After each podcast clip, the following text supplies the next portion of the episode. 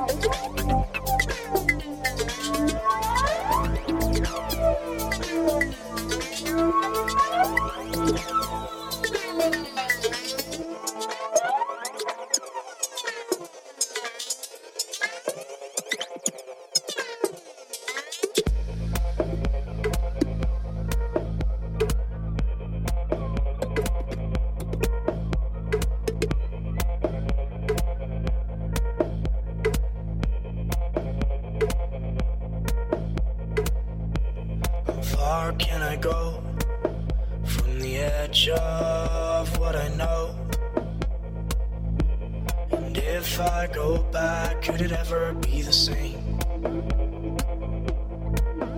Oh, the wind, the wind, it blows. Could you take me to the coast? Put me on a ship, I would just sail.